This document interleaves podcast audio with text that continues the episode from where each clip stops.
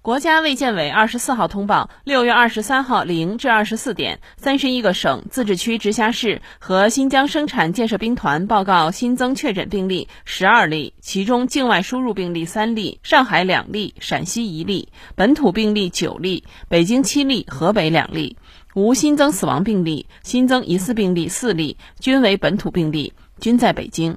当日新增治愈出院病例三例，解除医学观察的密切接触者五百八十四人，重症病例与前一日相比减少一例。境外输入现有确诊病例八十七例，其中重症病例一例，无现有疑似病例。累计确诊病例一千八百八十八例，累计治愈出院病例一千八百零一例，无死亡病例。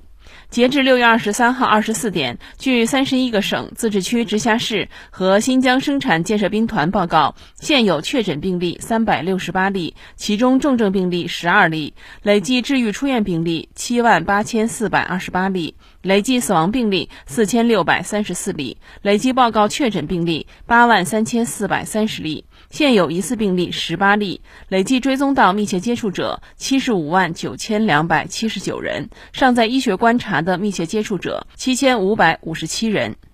三十一个省、自治区、直辖市和新疆生产建设兵团报告新增无症状感染者三例，境外输入一例，当日转为确诊病例一例，无境外输入，当日解除医学观察一例，境外输入一例，尚在医学观察无症状感染者一百例，境外输入五十九例。